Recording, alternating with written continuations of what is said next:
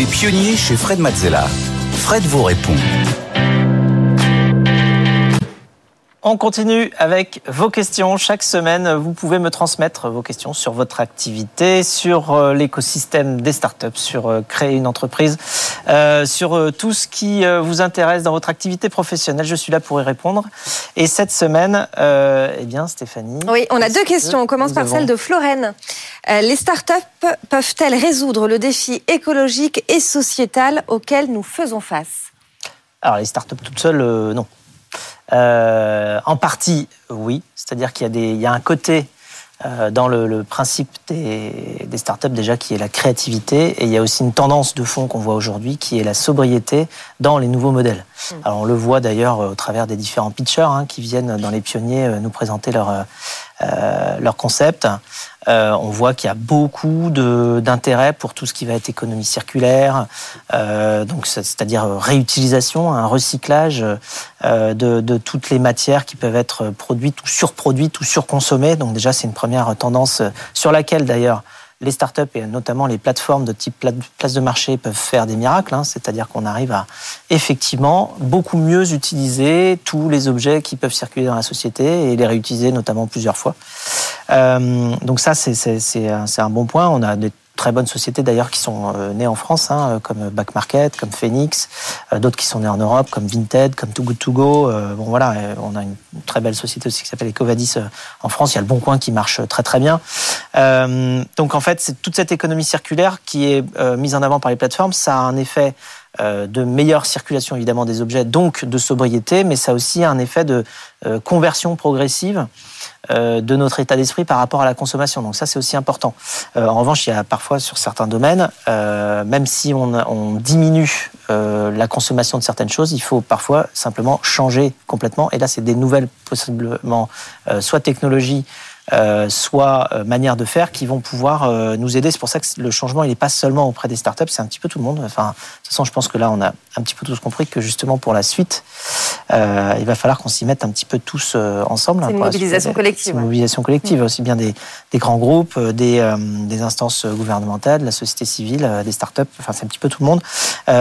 et on, on, crée des nouveaux modèles. Bah, D'ailleurs, Captain Cause, le dernier, l'aventure que je lance actuellement, c'est aussi une manière de participer dans cette direction-là pour que les entreprises puissent financer des projets qui accélèrent justement la transition écologique notamment, mais pas seulement, euh, des projets à impact euh, environnemental et social sur le terrain portés par des associations en ayant une forme de partage entre les entreprises qui ont de la valeur économique à partager aux projets qui résolvent les euh, problématiques sur le terrain. Hmm.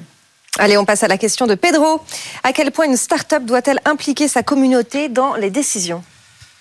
Alors c'est euh, une très grande question. Euh, c'est un petit peu la même, sauf qu'elle est revue au goût du jour euh, aujourd'hui avec toutes les, communications accrues que celle qui serait de se demander dans quelle mesure une entreprise doit impliquer ses clients. Mmh. donc une oui une start-up doit impliquer, on va dire, sa communauté, mais ça va beaucoup plus loin, évidemment, puisque aujourd'hui il y a des outils de communication qui sont évidemment dans les deux sens entre l'entreprise vers sa communauté, la communauté vers l'entreprise. Donc c'est quelque chose qui va euh, qui, qui s'amplifie euh, grâce à cette nouvelle communication.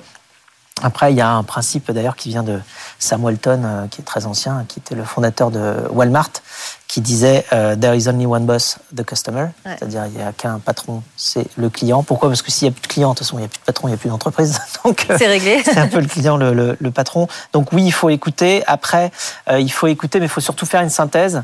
Et il faut aussi expliquer. Parce que parfois, il y a certaines choses qui seraient souhaitées par certaines personnes, par certains clients, qui sont tout simplement pas possibles à l'échelle à gérer. On peut pas forcément tout euh, personnaliser dans tous les sens.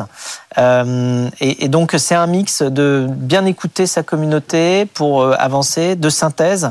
et on peut pas non plus laisser toute la communauté diriger des, parfois des grands virages d'innovation technologique. C'est c'est Henry Ford qui disait si j'avais demandé aux gens ce qu'ils voulaient comme ce qu'ils voulaient comme véhicule du futur, il m'aurait dit des chevaux plus rapides. Et, voilà, et il a créé la voiture. Enfin, il a lancé la voiture et ça, a marché, mais les chevaux plus rapides, c'était pas possible. Donc en fait, il y a un moment où parfois, quand on fait un changement un peu de rupture, il faut aussi euh, se lancer, décider de le faire, et c'est pas forcément quelque chose qui est demandé ou attendu par la communauté. Donc c'est un savant mix de tout ça euh, qui passe par justement un très bon service client à l'écoute de la communauté et qui permet justement de, faire la synthèse d'une stratégie bien exécutée euh, et bien menée sur le long terme. Merci beaucoup Fred pour ces réponses aux questions des téléspectateurs et des auditeurs que vous pouvez continuer à nous envoyer évidemment via l'adresse lespionniers@bfmbusiness.fr. Euh, Fred, c'est la fin de cette émission. Mais on se retrouve euh, bah, la semaine prochaine et puis en replay aussi d'ici là hein, sur toutes les plateformes. Exactement. Bon week-end. Bon week-end.